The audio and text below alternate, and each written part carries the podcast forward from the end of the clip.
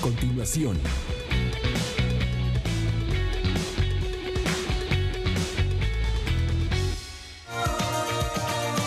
Mega Canal. Gracias por estar con nosotros. ¿Cómo está usted? Yo le agradezco que nos acompañe esta mañana en nuestro primer corte informativo. Ya lo sabe, estamos eh, transmitiendo a través del canal 151 de Megacable. También estamos por Facebook Live en esta red social de Facebook. Usted nos encuentra como Mega Noticias Colima. Y también estamos grabando este contenido para que usted lo tenga por ahí de las 11.40 de la mañana a través de la plataforma Spotify. Así que vamos, vamos empezando. Más adelante, déjeme le comento, más adelante nos vamos a enlazar con mi compañero Manuel Pozos, que bueno, pues él ha recorrido la ciudad, él está haciendo un recorrido por la ciudad precisamente para ver eh, y mostrarle a usted los eh, daños que dejó la lluvia nocturna en momentos muy intensa. En varios municipios del estado se sintió esta tormenta, les digo, en momentos muy, muy, muy intensa. También aquí en la zona metropolitana Colima Villa de Álvarez, pues adivine los puntos clásicos de inundación, los puntos clásicos de afectaciones, los mismos de siempre. Escuchamos autoridades decir que hacen, que hacen obra, que no sé qué, que invierten, invierten, invierten, pero no vemos en qué. 20 de noviembre, Los Perritos, Centralia, toda esa zona, todas esas zonas son las de cada lluvia, las de cada tormenta, siempre se inunda y no hay quien haga algo al respecto. Y lo único que tenemos son rollos. Perdóneme ya ni discursos, porque de verdad que son puros rollos los que nos avientan los, las autoridades municipales, el Estado quien usted guste y mande es lo mismo siempre. Espero que usted no haya tenido ninguna afectación, hubo árboles caídos, hubo algunos encharcamientos. Le digo, las zonas de inundación que tradicionalmente ocurren, pues no, no pasaron desapercibidas ayer. Así que pues espero que usted no haya tenido ningún problema con esto. Pero bueno, vamos empezando con el tema COVID. Un tema que bueno, pues las últimas semanas ha sido eh, muy relevante en el Estado. Ha sido una situación delicada, estamos viviendo momentos complicados ya desde hace varios días, bastantes días, eh, desde la semana pasada ya autoridades nos insinuaban, ya de alguna manera nos decían que había momentos con eh, saturación en hospitales, tanto en Manzanillo, en diferentes, aquí en la zona metropolitana. Hoy desde el lunes la secretaria de Salud en la entidad, Leticia Delgado Carrillo, bueno, pues lo ha reiterado. Estamos a un pasito de que de plano colapsen los servicios de salud en la entidad, lo que eh, reiteran autoridades, tanto la secretaria de Salud, el gobernador, también autoridades municipales, pues es la responsabilidad de los ciudadanos ellos se empeñan en que, bueno, pues los ciudadanos somos los responsables de que estas estadísticas vayan en aumento, somos los responsables si se saturan los hospitales, los ciudadanos somos los responsables de todo. Pero no se han puesto a pensar en la responsabilidad que también recae en las autoridades. Ellos sí tendrían que reconocerlo y no lo reconocen. ¿eh? Al contrario, dicen que están haciendo hasta lo imposible cuando vemos políticas muy distintas, discursos muy distintos, encontrados incluso, discursos que no tienen ni coherencia muchas veces, pero es lo que encontramos, es lo que nos dicen ellos, pero eso sí, nos responsabiliza. Vamos empezando con los datos. Nada más para que usted eh, se dé cuenta con el último reporte de ayer, ayer fue 28, sí, ayer fue 28 de julio, con el último reporte de la Secretaría de Salud del Gobierno del Estado. Vean nada más, vean nada más el eh, municipio con más casos activos, de acuerdo con el último reporte de ayer, es Tecumán, con 219 casos activos, le digo, hasta ayer por la noche. 219 casos activos. Le sigue Colima. Ahí tiene usted el gráfico del gobierno del estado, de la Secretaría de Salud, el gráfico que emitieron ayer por la noche. Es Tecomán con 219, el municipio con más casos activos. Luego le sigue Colima con 189. Después está ya Manzanillo, Manzanillo quedó en tercer lugar en casos activos. Manzanillo queda en tercer lugar en casos activos, después le sigue Villa de Álvarez con 143. Esos serían los focos rojos de la entidad. La verdad es que, por ejemplo, seguiría eh, Cuauhtémoc con 16 eh, casos, Armería con 14, Comal, eh, con 10, Comala con 7, Minatitlán con 4 y bueno, pues Coquimatlán que tiene 15. Ese serían pues lo, el resto de los municipios que realmente no tienen un eh, problema tan grave. Sin embargo, pues están, eh, son vecinos de municipios que son foco rojo y bueno, pues eso les afecta, nos afecta a todos. Es el caso de Manzanillo, le digo que ha bajado. Algo que hay que destacar, por ejemplo, en Manzanillo, es que, por ejemplo, el día de ayer, el día de ayer Manzanillo, de acuerdo con este último reporte que emitió la Secretaría de Salud, el día de ayer Manzanillo no tuvo defunciones, no se reportaron las últimas 24 horas de funciones en el municipio de Manzanillo, así como lo oye. De las ocho, de las ocho muertes que reportó la Secretaría de Salud por COVID-19, pues en Manzanillo no hubo. En Manzanillo se quedó con 105 muertos, no hubo una sola muerte más. Hubo dos en Tecomán, dos en Villa de Álvarez, hubo incluso tres en el municipio de Colima, pero en Manzanillo no se reportaron muertes y mire que ya tiene rato que era constante el incremento de fallecidos en Manzanillo. La última vez que Manzanillo no tuvo muertos, déjeme, déjeme le digo en qué momento de la pandemia fue 71, 70, 68, fíjese nada más. El 6 de julio, el 6 de julio, fíjese nada más, ¿eh? el 6 de julio Manzanillo reportaba 68 muertos. El 7 de julio tampoco reportó fallecidos. Pero déjeme, voy al primero de julio para que vea cuántos muertos había. El primero de julio, Manzanillo reportaba 57 fallecidos. Colima reportaba 7. Tecomán 8 y Villa de Álvarez 3. Manzanillo ha sido, había sido, es, es el municipio que más personas fallecidas ha reportado. En junio, cuando se registraba la apertura, la reapertura económica del gobierno federal, esta nueva normalidad que así llamó el gobierno federal. El primero de junio eran 19 fallecidos en Manzanillo. Colima tenía dos, Tecomán y Villa de Álvarez tenía uno en ese momento. Ahora, pues con la nueva normalidad del gobierno federal, eh, con el, el, plan Colima y su gente del ayuntamiento de Colima, con la apertura en los demás municipios, con la situación que estamos viviendo en este momento, Manzanillo acumula 105 personas fallecidas. Colima 22, Tecomán 43 y Villa de Álvarez 14. Si vamos a los casos activos, ahí sí es para sorprendernos un poquito más. Vea nada más, ya le decíamos hoy, Tecomán 219, luego le sigue Colima con 189 casos activos, luego Manzanillo con 159 y Villa de Álvarez con 143. Estamos hablando del 28 de julio. Pero pues vamos a regresarnos un poquito al primero de julio. Si nos regresamos al primero de julio con los casos activos, vean nada más. Manzanillo tenía 98 el primero de julio. Colima tenía 20 casos activos. Tecomán 33 y Villa de Álvarez 19.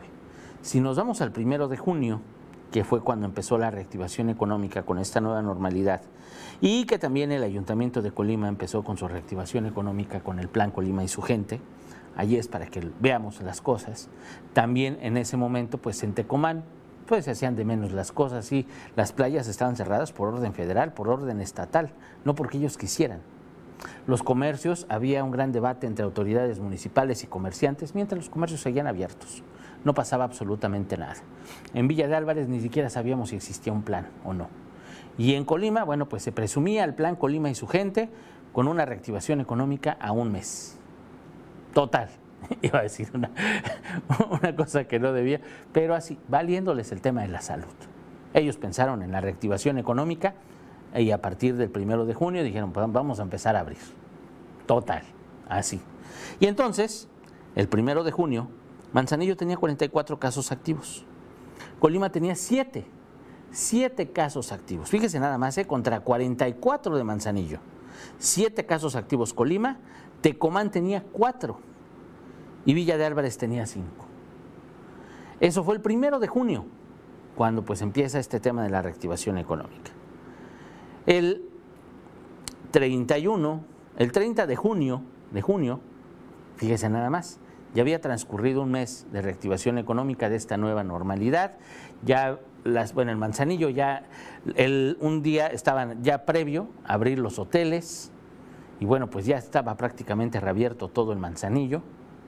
Estaba el tema de las playas, que si se abrían, que no se abrían, pero ya empezaba a llegar gente. 30 de junio, Manzanillo acumulaba 105 casos. 105, oiga nada más. Colima, 16. Colima tenía 16 en ese momento. Tecomán tenía 28 y Villa de Álvarez 18. En un mes. Dijeron, bueno. Y entonces ya en el plan Colima y su gente pues ya iba con todo. En Villa de Álvarez también ya se reabrían los negocios, en Tecomán, bueno, pues ya se esperaba la reapertura económica totalmente, ya se hablaba de las playas abiertas. El primero de julio, usted recordará, abrieron los hoteles en el estado, en Manzanillo principalmente, y dijeron, total, tenemos que reactivar económicamente. Sí, es que nadie está discutiendo que se reactive la economía. Lo que estamos discutiendo es la irresponsabilidad para que todos jalemos parejos, para que las políticas, los lineamientos, las restricciones, todo lo que marcan las leyes, lo que marcan los decretos, pues nos afecte a todos o todos seamos partícipes de esto mismo.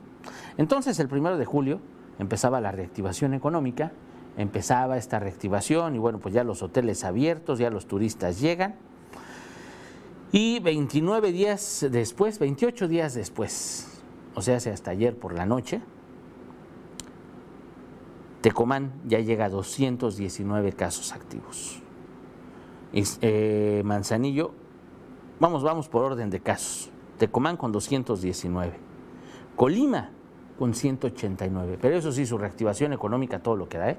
El plan Colima y su gente fue un éxito económicamente y no sé cómo se le pueda llamar por el tema de salud. Pero es sumamente grave. Es cierto, ahí está. Los datos no mienten, las estadísticas son muy claras y contundentes. Son resultado de las políticas públicas. Estos casos activos, los muertos, también son resultado de las políticas públicas de los municipios. Y ahí tiene usted que hasta ayer por la noche Manzanillo tenía 159 casos activos, Colima 189 y Villa de Álvarez 143. Y ahí tiene usted los municipios que reactivan, los municipios que menos tomaron en cuenta el tema de la salud. Ahí está su situación. Y ahora sí, y aún así, y ahora sí, bueno, por ejemplo, en Tecomán, pues ya hasta sacan las, eh, los ataúdes y todo para que la gente se asuste y use cubrebocas.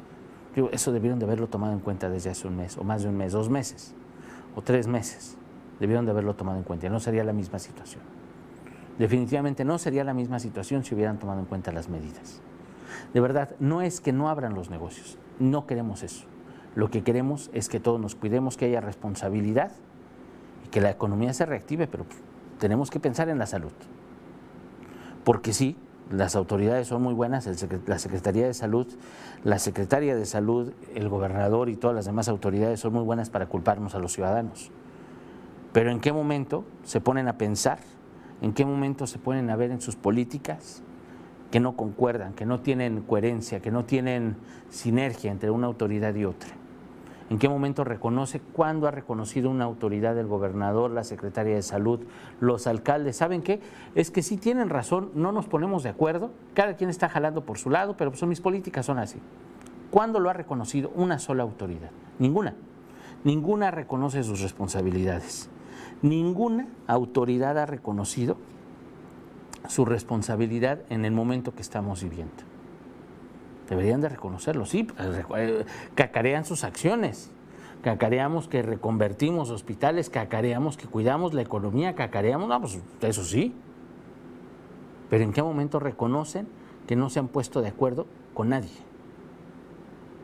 ¿En qué momento van a reconocer que las medidas han sido tibias, laxas, que bueno, pues sí, ahí está escrito, pero pues nada más está escrito? El gobernador sale cada 15, 20 días, la secretaria de salud sale todos los días, pero pues hay quien le cuestione que ni siquiera es médico. Y realmente hay muchos cuestionamientos a las políticas que se están aplicando. Ciertamente responsabilidad ciudadana también, pero también tienen una parte muy importante en los muertos y en los activos y en los acumulados, todas las autoridades. Realmente también son parte de lo que estamos viviendo. Parece que nos han dado cuenta Parece que se les va, se les olvida o algo está pasando. Pero bueno, así las cosas. Y nos dice Henry, le mando un abrazo, Henry. El problema es que quieren eh, chiflar y comer pinole. No puedes tener una economía formal si tienes una situación de salud anormal. Y eso es algo que muchos no entendieron en un principio. Y ahora muchos se aferran a no acatar las nuevas disposiciones. ¿Para qué quieren una economía abierta con clientes enfermos o muriendo? Más claro ni el agua. Más claro ni el agua. ¿Para qué quieren una economía abierta con clientes enfermos o muriendo? ¿Quién va a comprar? Eso sí, los negocios abiertos. Pero ¿quién va a comprar? Y hay un tema, hay un tema que vamos a trabajar aquí en Mega Noticias, déjeme, déjeme le comento, que creo que es muy importante. Le hemos platicado la historia de personas enfermas, hemos visto cómo se van recuperando en su casa, la situación que están viviendo. ¿Quién les paga las medicinas? ¿Cuánto cuesta tratarse, digo, si sobreviven, el tema de COVID? ¿Cuánto cuesta los bolsillos? Eso sí, eh, también el gobierno presume la reconversión hospitalaria, presume esto, presume el otro, pero no presumen medicamentos para los derechohabientes no presumen medicamentos para las personas. Porque eso sí, si usted tiene síntomas debe quedarse en su casa, llamar por teléfono, pero usted tiene que ir a comprar sus medicinas. ¿Qué presume la autoridad? ¿Que nos da información? ¿Que nos atiende por teléfono? Fíjese nada más. Hay cuestiones que no quedan muy, muy, muy claras. Y efectivamente presumen un montón de cosas, pero pues no estamos viendo lo demás y están tan cerradas las autoridades nada más a ver lo que ellos piensan, lo que ellos quieren, que pues ahí tenemos el resultado. Escuchamos al alcalde de Colima decir que, bueno, pues yo no puedo obligar a nadie a ponerse cubrebocas. Yo tengo los negocios abiertos, pero no puedo obligar a nadie a hacer nada. Ah, pues está genial. Y bueno, pues ahí tiene que pues cada quien va a su libre albedrío, el centro como si nada, más personas usan cubrebocas por responsabilidad propia que porque alguien se lo esté diciendo. En el transporte público, la Secretaría de Movilidad revisa, hicimos recorridos, hay muchos que no los han revisado, se sube uno a un taxi, es casi un hecho que el taxista no lleve cubrebocas. Así son las cosas, y quién nos revisa, quién nos monitorea, quién nos sanciona. Es responsabilidad del Estado. Hay muchas responsabilidades del Estado que no las está cubriendo y no las están cumpliendo. Pero eso sí, nos culpan porque nosotros tenemos la culpa de saturar los hospitales. Así es como están las cosas en este momento. Pero mire, vamos a dejar un poco este tema, que de verdad es delicado, de verdad es para ponernos a pensar. Pero vámonos a la lluvia de anoche. De verdad que cayó, en momentos cayó con bastante fuerza en diferentes puntos del estado, aquí en Colima, en Villa de Álvarez, en diferentes puntos de la entidad se sintieron, se sintieron los daños. Ahí está el reporte completo para que usted lo vea a través de nuestro portal en Mega Noticias, la nota de mi compañera Cari Solano. Eh, pero vámonos, vámonos con mi compañero Manuel Pozos, que bueno, pues él ha hecho recorridos, ya vio más o menos cómo está la ciudad. Las afectaciones no fueron como han sido otras tormentas, pero sí los puntos de inundación que ya son tradicionales siguieron inundándose. La situación en muchas zonas pues es la misma que en cualquier tormenta. Emanuel, muy buenos días. ¿Qué tal, Ulises? Muy buenos días. Te saludo en este día. Efectivamente, como lo has comentado, pues las lluvias de la noche de este martes, pues dejaron, podemos decir que estragos en los municipios de Colima, Villa de Álvarez, Cuauhtémoc, Comala, Minatitlán y por supuesto también Manzanillo. De acuerdo a la Unidad Estatal de Protección Civil, este, se registraron principalmente encharcamientos e inundaciones leves en las vialidades, pero también déjame decirte que esta misma unidad ha reportado que se presentaron derrumbes sobre en el municipio de Comala, sobre las carreteras este, hacia la Becerrera y hacia la comunidad de La Caja. También en la carretera este, Minatitlán, Villa de Álvarez, se presentaron algunos derrumbes este, a la altura de la comunidad de la, de la Salada también.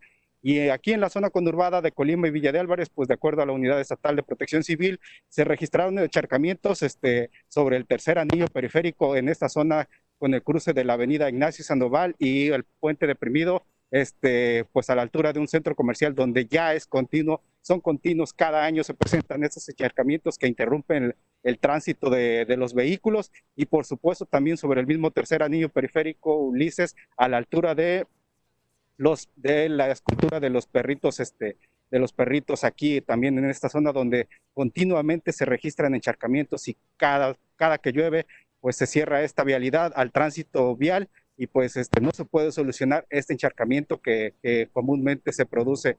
De acuerdo a la Unidad Estatal de Protección Civil, se hubo derrumbes de 15 árboles que, este, en, estos municipios hubo un total de 15 árboles derrumbados y solamente hubo daños materiales eh, sobre un vehículo que uno de estos árboles cayó sobre, uno, sobre un vehículo eh, aquí en, el puerto de Manzanillo. Y fíjate, Ulises, pues aprovechando estos estragos de estos estragos que se presentaron la noche de este, de este martes, pues nos encontramos en estos momentos en lo que es la colonia Ramón Serrano, aquí en Villa de Álvarez, sobre la avenida Halcones, donde precisamente a causa de estas lluvias de, se presentaron, eh, se presentó un socavón, un hundimiento de, la red de, drenaje sobre la avenida Halcones. De acuerdo a vecinos del lugar, nos han comentado que hubo dos vehículos dos camionetas que primero la noche de este martes quedó una de ellas quedó atrapada en este en este socavón en este hundimiento que se presentó y hoy por la madrugada a partir eh, aproximadamente a las 5 de la mañana pues también otro vehículo otra unidad vehicular cayó también sobre estas mismas este este mismo socavón. Y pues en estos momentos ya están se encuentran aquí eh, trabajadores de de Ciapacop que han venido a revisar precisamente este socavón y nos han comentado que es este principalmente por que la red de drenaje aquí de esta colonia pues prácticamente está colapsada, ya es obsoleta, entonces por eso es que se registran estos hundimientos este, de, de, tierra. Y pues eh, de acuerdo con lo que hemos observado efectivamente hay un, podemos decir como un hueco al interior de este socavón que podemos decir que eh, es por donde se estuvo filtrando el agua, se reblandeció y pues bueno, desafortunadamente hubo dos vehículos que, cayeron en, estos, este, en este socavón aquí a causa de estas lluvias. Esto es parte de los, del saldo que dejaron estas lluvias la noche de este martes, Ulises. Híjole, bueno, pues sí fue una cantidad importante de árboles, sí fueron afectaciones importantes. Y sabes qué, Manuel, y mencionabas algo muy importante, la red de drenaje obsoleta, ya aquí son evidentes los daños invariablemente, pero también hay otros puntos de la ciudad donde incluso hubo casas que presentaron en el interior encharcamientos por agua que brotó desde sus coladeras, del baño, etcétera. Y bueno, pues habla realmente de la calidad del drenaje que tenemos en la ciudad. Así es, Ulises, fíjate aquí sobre esta misma este, colonia Ramón Serranos, estamos, estamos a, a una cuadra precisamente de lo que es la avenida Niños Héroes este, de aquí de Villa de Álvarez, que va hacia el Espinal, justo en el entronque con la avenida Pablo Silva, también ahí sobre esta misma avenida Niños Héroes, también continuamente se registra este, brotes de aguas negras sobre una coladera que este, podemos decir que no sé qué sucede ahí, pero cada que llueve brotan aguas negras y pues es una peste este, pues insoportable. Y pues no nada más es esta zona, son varios lugares donde este, también hemos hecho reportes que se presenta esto de el brote de aguas negras que llegan hasta los hogares y pues bueno, pues las familias tienen que estar soportando precisamente este brote de aguas negras y, es insoportable. Como bien tú lo dices, pues no es el único problema que se presenta aquí, también se presenta en Colima, aquí incluso aquí en aquí en Villa de Álvarez. es parte de la, de la, problemática que desafortunadamente vivimos las, las personas que, que, habitamos en esta zona conurbada de Colima y Villa de Álvarez, Ulises. Pues muchísimas gracias, Manuel. Seguiremos pendientes de la información. Muy buen día, gracias. Claro que sí, muy buenos días. Bueno, pues ya escuchó a mi compañero Manuel Pozos con este reporte. Bueno, son bastantes árboles caídos. Afectaciones afortunadamente mínimas, por decirlo de alguna manera, no se reportan eh, personas fallecidas, arrastradas por arroyos, ríos crecientes, etcétera. Afortunadamente no pasó de daños materiales. Sin embargo, sí hay un punto muy importante, es el tema del drenaje, un drenaje obsoleto. Es lo que le decíamos de la zona de los perritos, es lo que le decimos de la zona de 20 de noviembre. Se tienen que hacer obras muy importantes, obras carísimas de miles de millones, etcétera, que no van a hacer las autoridades municipales y estatales Déjeme nada más le digo por qué. Digo, los perritos tenemos años y años y años informando inundaciones, vehículos varados. La problemática es exactamente la misma todas las tormentas. La tormenta de ayer, la tormenta de hace una semana, la tormenta de hace 15 días, prácticamente todas las tormentas le hemos dicho lo mismo. Pero ¿qué pasa? ¿Por qué seguirán? ¿Y por qué las autoridades dicen y nada más nos dan idea, tolito con el dedo? El problema es que no van a gastar en una obra carísima en una obra que cuesta millones y millones de pesos, que no se va a ver, que va a generar muchas molestias, que van a ser meses de trabajos arduos, complicados, duros, en una zona donde no hay vías alternas para muchos puntos. En la de los perritos hay puntos a donde no hay vías alternas, es la única vía. Entonces, si cierran la zona de los perritos para hacer un colector, para hacer una obra importante, verdaderamente que, que quite esta problemática de las inundaciones, pues van a generar un conflicto vial impresionante durante meses. Y adivine que estamos en periodo electoral, a punto de empezar el periodo electoral. ¿Usted cree que un habitante molesto que tenga que rodear, que tenga que tardarse más para llegar a su casa, va a votar por el partido que está haciendo esa obra, por más útil que sea la obra? Pues no, porque nos va a generar molestia. Entonces, las autoridades en Villa de Álvarez, el ayuntamiento, el gobierno del Estado, piensan primero en la situación política que en la situación social. Si hay una obra muy importante que se tiene que hacer ahí. Ahora, si nos vamos al pasado, pues ¿cómo hicieron esa obra? ¿Cómo hicieron el tercer anillo? Pues obviamente pensaron en los amigos, ah, no, esta gasolinera, déjamela aquí, no me lo molestes, vamos a dejarles una salidita que, no me afecte la gasolinera. Ay, el, la, la, tienda, eh, el supermercado que está aquí, no, no, no, ese, mira, vamos a hacerle una entradita para que pueda llegar la gente al supermercado sin problemas, que no le rodee mucho ay, estos, no, aquí tenemos que dejar el paso libre porque pues aquí vamos a poner esto. Uy, aquí la plaza, ah, pues con la plaza, ¿no? Esta plaza también no me la toques mucho. Eso sí, pensaron en los amigos, en los que están alrededor, pero no pensaron, no pensaron en los habitantes de las colonias, no pensaron en, la, en el tema de la lluvia, que es algo básico cuando se va a hacer una obra. Es algo básico cuando se va a hacer un puente, se va a hacer un paso a desnivel, se tiene que pensar en las tormentas, se tiene que pensar en la lluvia, en el desagüe, se tiene que pensar en muchas cosas. Y eso es básico. Y mire que yo no soy ni arquitecto, ni ingeniero, ni funcionario de nada. Nada más soy periodista, pero tengo muchos años cubriendo este tipo de cosas. Y es algo básico que tienen que ver. ¿Lo hicieron? Obviamente no lo hicieron, porque desde que está esa obra están los problemas en el tercer anillo periférico. ¿Y qué? ¿Lo van a hacer ahorita? ¿Lo van a hacer el año que entra? No lo van a hacer ni ahorita ni el año que entra, para que usted se vaya acostumbrando y revise sus vías alternas. Que va, a empezar a llover, a ver, ¿por dónde me voy? Ah, aquí se inunda. Ah, pues vámonos por acá. Oh, pero es que el alcalde dijo que ya no se va a inundar. No, no le crea. Se inunda, tan, tan. Así. Tenemos años escuchando el mismo discurso, ¿eh? Que ya no se va a inundar, que estamos construyendo, que estamos haciendo. Ve ayer, 20 de noviembre, los perritos son municipios diferentes, pero ve ayer. Y vea la semana pasada, la antepasada y todas las demás. Entonces, haga sus rutas alternas, procure irse por donde no se inunda mucho para que llegue a salvo a su casa. Eso es muy importante, de verdad. Y bueno, yo lo espero a las 3 de la tarde. Ah, hoy también, hoy también lo espero yo a las 7.58 de la noche con toda la información del día. Por lo pronto, tenga usted muy bonito día. Cuídese mucho.